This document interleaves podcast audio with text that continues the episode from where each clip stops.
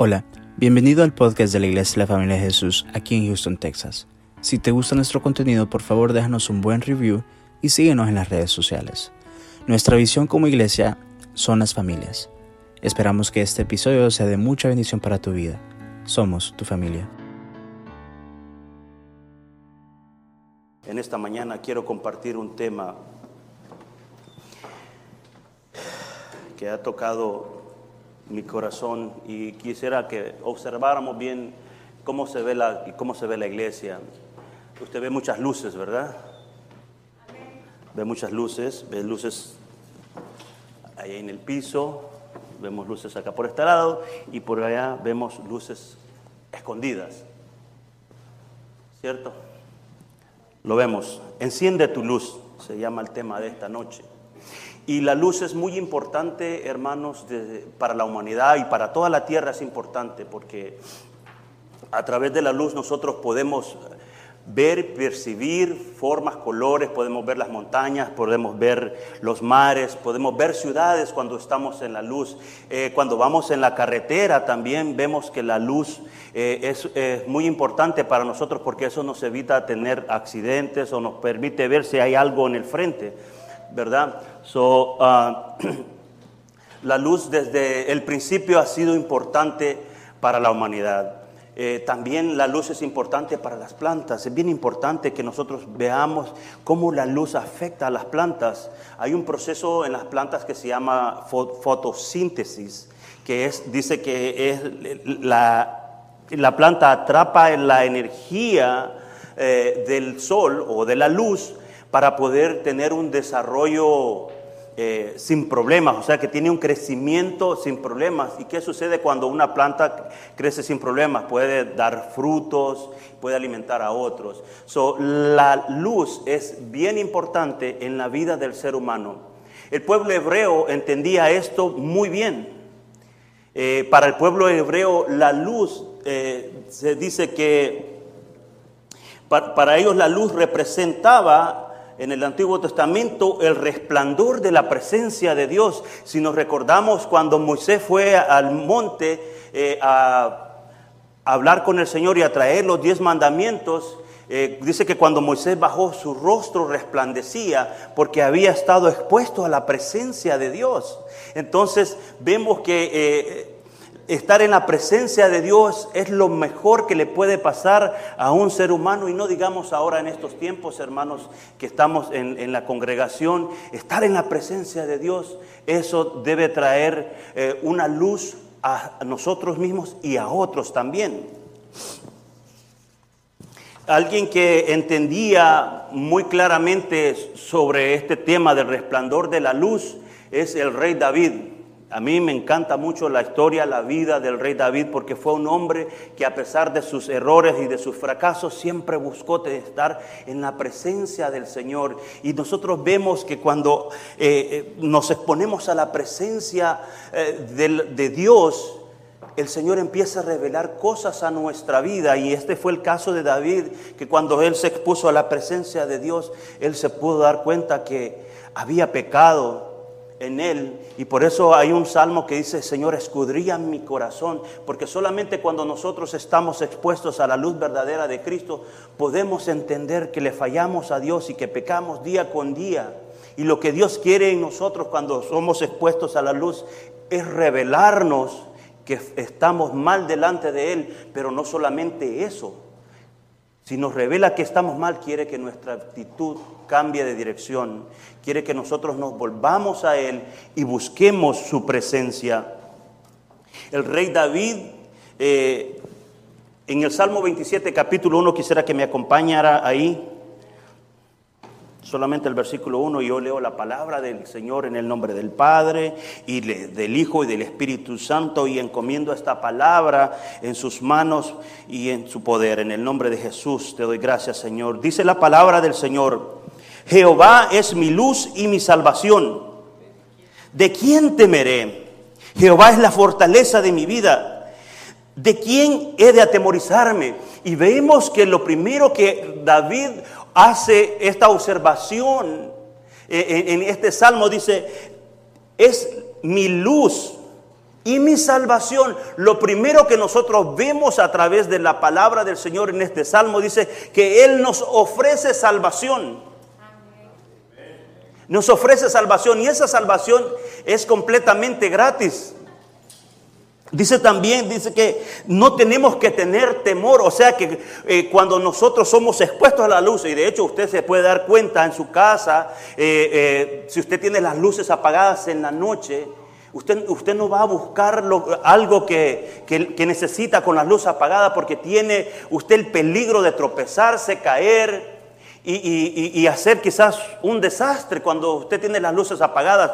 Por eso, para nuestra vida como cristianos es importante que tengamos siempre la luz encendida en nuestras vidas, y especialmente la luz de Cristo en nosotros.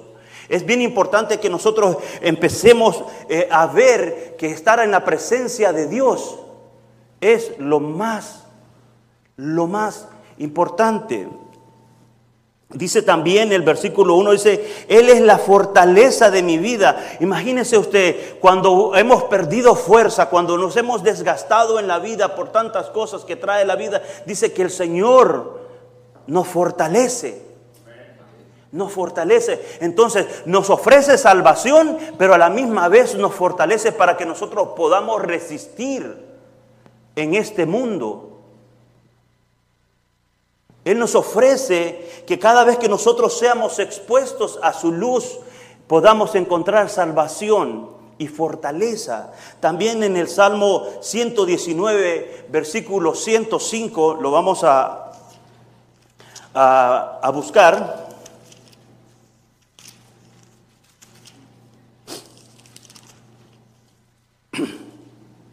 Dice una palabra que a pesar de que no no, algunos no sabían, pero yo eh, antes de llegar acá prácticamente escuché la misma palabra que había estado leyendo anoche.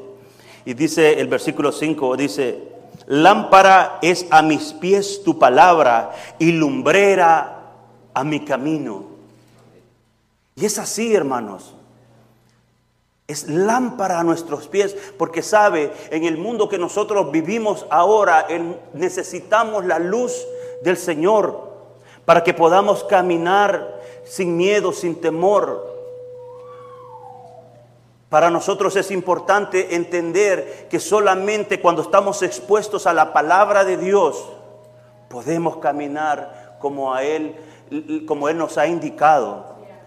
Él es nuestra luz de esperanza. Y así como el rey David entendió en, hace muchísimo tiempo en la historia, así nosotros tenemos que vivirlo en este tiempo entender de que no podemos apartarnos de su camino si no llevamos la luz y especialmente la luz de Jesús. Como dije, ahí eh, usted está mirando muchas luces y se puede estar haciendo muchas preguntas, pero ¿qué está pasando aquí en la iglesia? Pero esto es simplemente el reflejo de lo que nosotros tenemos que ser como cristianos, como creyentes en nuestro Señor y Salvador, que tenemos que tener siempre la luz encendida en nuestras vidas que debemos siempre estar atentos a escuchar la voz, porque si tenemos la luz allá escondida, eso no produce ningún efecto, la tapé ahí por, propósito. La luz no puede estar escondida, hermanos. Eh,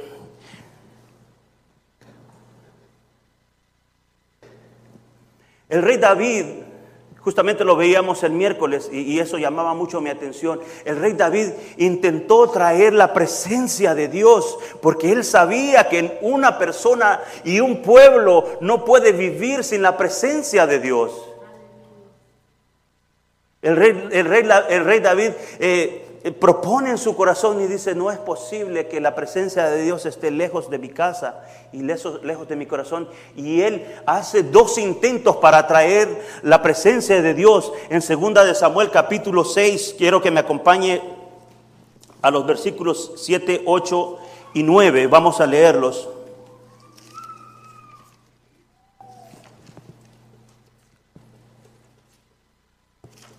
Deje ver.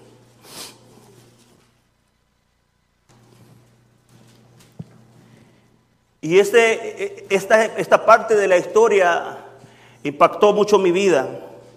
eh, cuando la estábamos leyendo, porque fue como que abrió un, panorama más grande, porque como dice, si nosotros somos expuestos a su palabra, nos abre los, los sentidos.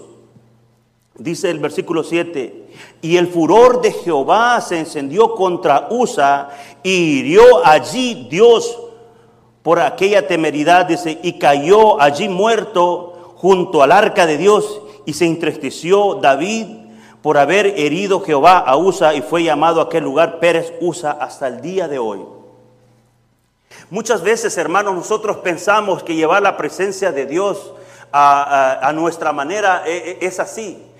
No, hermano, el Señor ya estableció una forma como nosotros podemos atraer la presencia de Dios en nuestra vida. No es como a nosotros se nos parece, no es como nosotros creemos que es, porque a la verdad el pueblo de Dios había recibido instrucciones cómo se tenía que cargar el arca de la presencia de Dios. Y algo que nosotros vemos bien interesante es que dice que el arca se tenía que llevar en los hombros. Y eso nos dice a nosotros como pueblo de Dios que nos debemos siempre llevar la presencia de Dios en nuestros hombros. Porque desde el momento que nosotros empezamos a creer que, que, las cosas se tienen que hacer como nosotros pensamos, lo que más seguro puede pasar es que nosotros podemos perecer. Y Dios es un Dios fiel, es un Dios celoso. A la verdad, la, intención de Usa fue muy buena, de tener para que no fuera a perecer el arca de Dios. Pero sabe una cosa, hermano, eso nos dice también que Dios no necesita ayuda de nadie. Eso nos dice que Dios no necesita de nuestra inteligencia, no, no necesita de nuestras habilidades para seguir siendo Dios. Porque su presencia dice que es santa. Y así como él, como él es santo, quiere que también su pueblo sea santo y busque la santidad. ¿Y qué es buscar la santidad, hermanos? Es apartarnos del mundo o de las actividades del mundo, las actividades que el mundo hace. Eso nos dice el Señor, que tenemos que hacer diferencia entre la luz y las tinieblas. Tenemos que hacer e, e, esa diferencia. ¿Quién somos? ¿Qué es lo que portamos en nuestra vida? Si portamos verdaderamente la luz de Jesús en nuestra vida. En el Evangelio de Juan, el capítulo 8, versículo 12, dice la siguiente, voy, eh, voy a leer la NTV porque me gustó esta, esta versión, hermanos. Dice, Jesús habló una vez más al pueblo y dijo, yo soy la luz del mundo. Si ustedes me siguen no tendrán que andar en la oscuridad, porque tendrán la luz que lleva a la vida. El Señor Jesucristo declara al pueblo, a los discípulos que estaban con él en ese tiempo, que Él es la luz. O sea, Él es el resplandor de la presencia de Dios. Y, dice que si nosotros, dice, si ustedes me siguen, o sea, esto se trata de seguir a Jesús siempre. Dice, no van a tener necesidad de estar en oscuridad. No van a tener necesidad de tropezarse en la vida. No van a tener necesidad de hacer cosas. Porque cuando estés expuesto a la verdad, te vas a dar cuenta, porque nosotros no estamos solos, hermanos. Dice la misma palabra del Señor que tenemos al Espíritu Santo que nos revela. Y es muy triste muchas veces cuando el, Espíritu Santo nos está diciendo, por ahí no. Y a veces lo hacemos. ¿Sabe por qué? Porque no hemos sido muy expuestos a su palabra y no hemos decidido seguir la voluntad de Dios. El Señor, eh, el rey David también entendió, porque dijo él, ¿cómo he de llevar la presencia de Dios? ¿Sabe? Eso nos dice también que, quizás muchas veces, aunque estamos en el camino y, creemos haber entendido todo, muchas veces podemos cometer errores en nuestra vida. Pero cuando nosotros cometemos errores, hermanos, tenemos que entender que lo primero que tenemos que hacer es ir a consultar al Señor. ¿Qué hice? ¿Qué hice mal, Señor? Y dice que David dijo, ¿qué hice mal? Vamos a consultar al Señor. Acompáñeme a segunda de Samuel capítulo 6, versículo 12, y dice, fue dado aviso al rey David diciendo, ahora Jehová ha bendecido la casa de Obededón y todo lo que tiene a causa del arca de Dios, y todo lo que tienes a causa de la arca de Dios. Entonces David, dice, fue y llevó con alegría el arca de Dios de la casa de Obededón a la ciudad de David. Y cuando los que llevaban el arca de Dios habían andado seis pasos, el sacrificio, él sacrificó un buey y un carnero engordado y David danzaba con, la, con toda su fuerza delante de Jehová y David estaba vestido con un efod de lino. Algo que podemos ver en esta lectura, hermanos, es de que cuando nosotros traemos la presencia de Dios o cuando buscamos la presencia de Dios y la queremos traer a nuestra casa, eso requiere sacrificio, porque dice que eh, eh, David apenas habían caminado seis pasos, imagínese usted, creo que era como de aquí hasta donde está, y ya había empezado a ofrecer sacrificio. ¿Qué sucede con nosotros eh, si estamos intentando traer la presencia de Dios? Lo que tenemos que hacer es lo mismo, la misma actitud que David hizo. Entender que tenemos que sacrificarnos para traer la presencia de Dios. Pero yo le tengo una buena noticia. El sacrificio de nosotros, ese sacrificio ya fue saldado hace dos mil años. Nuestro Señor Jesucristo pagó el sacrificio por nosotros en la cruz del Calvario. Nuestro Señor Jesucristo ya pagó ese sacrificio para que nosotros podamos obtener la presencia de Dios y caminemos en rectitud y que caminemos en la verdad. Cuando nosotros traemos la presencia de Dios, amados hermanos, también debe de producir gozo, debe de producir alegría, porque dice que David se quitó esas sus vestiduras reales porque eh, eh, eh, se, se sentía libre, hay libertad, así como cantábamos en ese canto, que en el Señor hay libertad y en su casa hay libertad, hermanos. Y así debe de ser. David se gozó. David no le importó lo que la gente decía de él. A David no le importó lo que su misma esposa le dijo. Le dijo, ah, mira cómo, cómo el rey se siente. Ah, está vestido en medio del, del pueblo. ¿Sabe qué? Cuando nosotros estamos en la presencia de Dios, no nos importa quién nos, que nos juzgue el mundo cuando nosotros estamos en la presencia de Dios, lo más importante, amados hermanos, es que Dios está mirando tu corazón. Eso, es lo importante de entender, llevar la presencia de Dios. Y, y, ruego al Señor de que nosotros como iglesia, como congregación, llevemos la presencia de Dios a donde quiera que vayamos. Ruego al Señor para que sea Él que nos guíe también, para que entendamos que su palabra, como dice, que Él es, es nuestra guía. Él, eh, que sea Él el que nos lleva de su mano, hermanos. Porque así debe de ser. Este tiempo que nosotros vivimos especialmente son tiempos muy difíciles en donde la gente eh, en el mundo está confundida, muy confundida, usted lo puede ver. La gente en el mundo no tiene esperanza. La gente en el mundo está pensando tantas cosas que qué va a pasar el día de mañana. Pero cuando nosotros Encendemos nuestra luz, hermano, para que otros puedan ver el camino. Las cosas van a empezar a cambiar. Las cosas van a empezar a cambiar desde nuestra casa. Van a empezar a cambiar dentro de nuestras congregaciones. Porque el mundo necesita a Jesús. Amén. La presencia de Dios trae gozo y trae sacrificio Acompáñenme al, Evangelio de Mateo, que es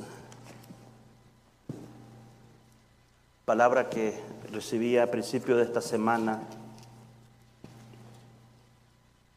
El versículo 14, 15 y 16. Dice, vosotros sois la luz del mundo.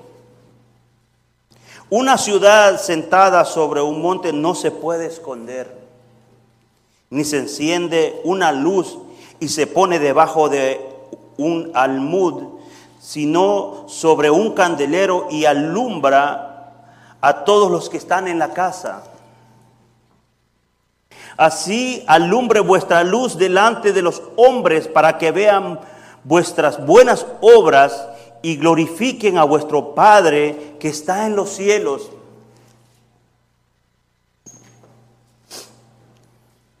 Lo que nos dice que nosotros somos luz, y lo dijo nuestro Señor Jesucristo. Le está diciendo a cada uno de los que estamos en esta mañana, en esta congregación, tú eres luz. Dile a tu hermano que está ahí contigo, díselo, declárale que tú eres la luz. Tú eres la luz, tú eres la luz, tú eres la luz. Todos los que estamos aquí somos luz. Mire, así como se ven estas luces que están acá encendidas, así debe de ser nuestra vida, hermanos, que debemos dejarnos mostrar. Porque somos la luz. Somos la luz para el mundo que necesita tener esperanza.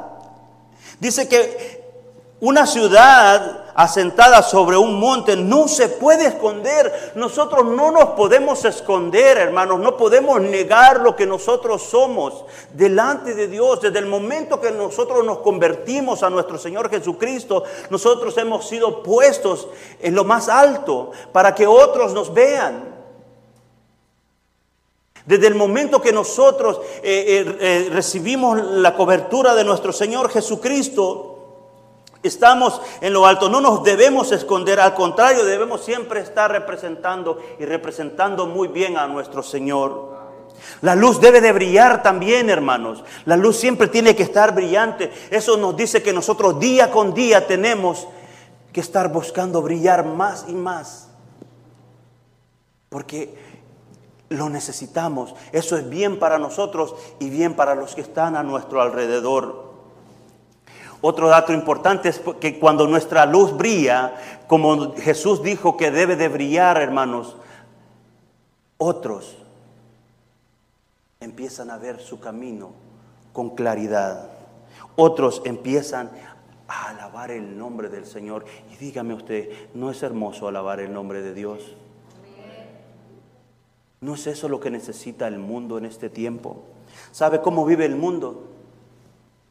Eh, vamos a leer eh, Gálatas,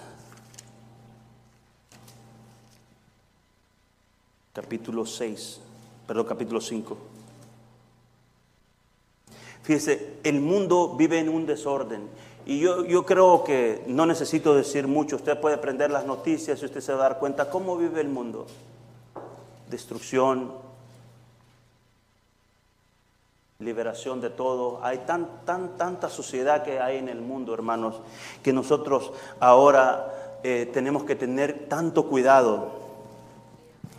Tenemos que tener tanto cuidado porque eh, nuestros hijos están expuestos al mundo, pero nosotros tenemos que exponerlos a la presencia de Dios. Vea, el apóstol Pablo le escribe a los Gálatas en el capítulo 5 y le da y habla sobre los frutos.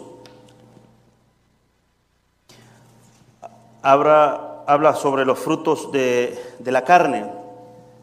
Y voy a leer dos versiones para que veamos las, las diferencias. Dice, y manifiestas son las obras de la carne que son adulterio, fornicación, inmundicia, lascivia, idolatría, hechicerías, enemistades, pleitos, celos, iras, contiendas, disensiones, herejías, envidias, homicidios, borracheras, orgías y cosas semejantes a estas acerca las cuales os amonesto, como ya lo, lo he dicho antes, que los que practican tales cosas no heredarán el reino de Dios. Y si le y si le agregamos las cosas más al mundo, como dije, terremotos,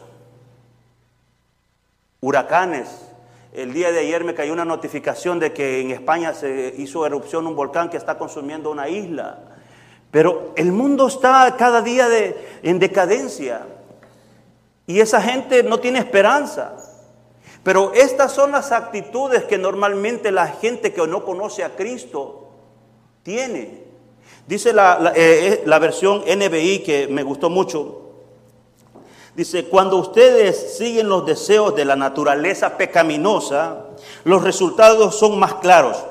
Inmoralidad sexual, impureza, pasiones sensuales, idolatría, hechicería, hostilidad, peleas, celos, arrebatos de furia, ambición egoísta, discordias, divisiones, envidias, borracheras, fiestas desenfrenadas y otros pecados parecidos Permítanme repetirle lo que les dije antes. Cualquiera que lleve esta clase de vida no heredará el reino de Dios. Pero lo que yo puedo decir, amados hermanos, que cualquiera que practica estas cosas simplemente no ha sido expuesto a la verdad de Dios. Cualquiera que practique estas cosas, simplemente la luz no se le ha sido revelada. O no sé, su luz está tan apagada que no le importa. No le importa cómo, cómo, puede eh, ofender a otros. Y llevar la presencia de Dios, amados hermanos, es en todas partes. ¿Cómo llevamos la presencia de Dios en nuestra casa? ¿O por qué no comenzamos en nuestra iglesia? ¿Cómo llevamos la presencia de Dios a nuestra iglesia? Venimos con, con esa alegría, venimos con ese deseo de escuchar su palabra y de meternos con Él y buscar más su rostro. ¿Cómo lo hacemos en nuestra casa? Estamos teniendo la presencia de Dios en nuestra casa con nuestros devocionales, con nuestra oración, eh, eh, con los lunes en esos altares familiares. ¿Lo estamos haciendo? ¿O nos hemos vuelto o nos hemos detenido de hacer los altares familiares? Estamos compartiendo la palabra de Dios. ¿Qué me dice de los vecindarios donde nosotros vivimos? La gente sabe que nosotros somos creyentes. La gente conoce que nosotros servimos a Cristo. Llevamos verdaderamente la luz del Señor a donde quiera que vayamos. En la oficina, en el trabajo, en la carpintería, donde usted quiera que esté, la gente sabe que usted es un creyente que cree en Cristo como su Señor y Salvador. La palabra dice que nosotros tenemos que ser esa luz. Y donde quiera que vayamos, hermanos, donde quiera que estemos, estamos haciendo tratos honestos, estamos haciendo tratos justos con las personas, tratamos bien a las personas que incluso nos ofenden. Es así como nosotros mostramos la luz de Jesús en nuestra vida. Es así como nosotros mostramos la luz que Dios quiere que nosotros reflejemos. Hay hambre en el mundo, hay necesidad. ¿Cómo estamos respondiendo a esas cosas? ¿Cómo estamos respondiendo? Eh, esta semana también veía que eh, hay una, una, cadena, o se ha desencadenado una inmigración impresionante y cómo, cómo el mundo se está desarrollando enfrente de nuestros propios ojos. Estamos viendo lo que la misma palabra nos ha advertido con mucho tiempo, con anterioridad, hermanos, que todas estas cosas van a pasar. Pero cuando estas cosas pasan, hermanos, es porque Dios nos está dando la oportunidad a, nosotros de ser la luz en medio de este mundo que necesita el verdadero amor de Cristo. Traje esta lámpara o pedí esta lámpara como para hacer una pequeña ilustración, porque muchas veces el Señor nosotros nos puede ver como esta lámpara, a pesar de que es muy pequeña la podemos nosotros portar, pero algo que me llamó mucho la atención es que esta lámpara puede representar a cada uno de nosotros. Esta lámpara por aquí, en esta parte de abajo, la base de la lámpara, tiene un espacio para depositar el aceite, porque esta es una lámpara de aceite. Y le preguntaba al Señor, ¿cómo está mi lámpara, Señor? Yo recuerdo, recuerdo cuando estábamos recién eh, comenzando con la congregación, cantábamos un, un canto bien bonito que decía, Señor, pon aceite en mi lámpara, algo así, ¿verdad? Hermanos, amados, este tiempo necesitamos nosotros volver a echarle del aceite de la presencia del Señor a nuestra vida. La pregunta es, ¿qué, le estamos poniendo a ese envase? ¿Qué le estamos poniendo ahí al, depósito de nuestro corazón? ¿Lo estamos llenando del aceite de Dios? ¿O lo estamos llenando del aceite del mundo? ¿Lo estamos llenando eh, eh, del pecado? Porque a la verdad que en el corazón es donde se recicla todo, lo bueno y lo malo. Y como dice el Señor en su palabra, dice, ¿quién conocerá el corazón del hombre? Solamente Dios. Lo estamos llenando del aceite correcto. Nos, lo estamos alimentando con la palabra de Dios. Estamos poniendo nuestras decisiones y todo lo que hacemos en nuestro corazón con el aceite correcto. En esta lámpara también vemos que tiene un vidrio protector, hermanos.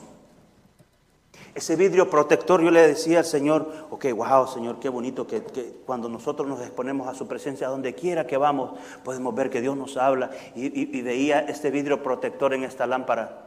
Sabe, nosotros hemos sido protegidos por la sangre poderosa de nuestro Señor Jesucristo. Y esa es la protección que tenemos ahora, hermanos. Ahora nosotros estamos protegidos y estamos cubiertos con su sangre. Este, e, esta lámpara tiene esa protección, pero nosotros tenemos la protección de Jesús. También esta lámpara tiene algo muy adentro que nadie puede ver. Tiene algo que nosotros en mi país le llamamos mecha. La mecha es ahí donde sale la luz. La mecha es ahí donde, donde, donde la luz puede ser expuesta eh, para que otros puedan mirar. Y le decía al Señor, Señor, ¿cómo puedo ver esto de otra manera? Y el Señor como que fue abriendo más mis ojos. Dice, ¿sabes?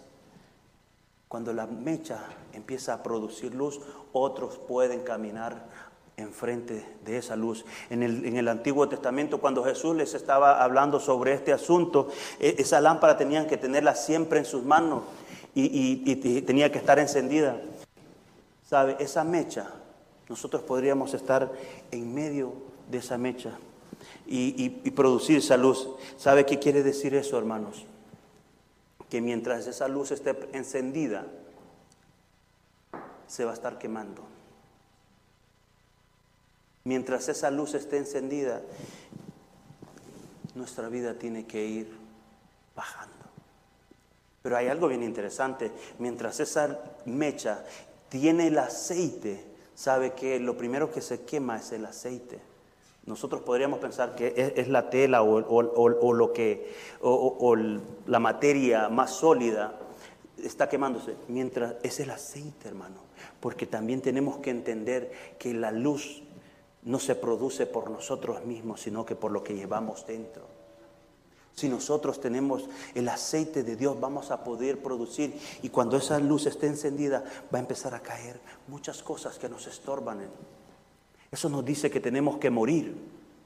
Eso nos dice que tenemos que morir día con día, momento tras momento, para que otros puedan caminar en la luz de Jesús. También esta, lámpara tiene una agarradera o un handle, como le dicen por acá. Eso quiere decirnos a nosotros, hermanos, que esta lámpara siempre tiene que estar sujeta de la mano de Dios. Si nuestra vida está sujeta a la mano de Dios, quiero decirle, será como dijo el salmista, no tendremos temor, no tendremos miedo, Vamos a poder ir a otras partes sin temor y vamos a poder alumbrar la luz, porque Jesús dijo, vosotros sois la luz para que alumbres a otros. La pregunta que yo le quiero hacer en esta mañana, hermano, ¿entendemos nosotros cómo debemos de funcionar como, como familias? ¿Cómo funcionar como iglesias? ¿Entendemos verdaderamente que tenemos una misión grande? Y como esta mañana recibía esa palabra, que la gloria postrera será mejor que la primera. El Señor quiere hacer cosas grandes e impresionantes en nuestra congregación. Quiere que seamos la luz al mundo. Quiere que seamos la luz a las naciones. Pero solamente será cuando cada uno de nosotros empiece a encender su luz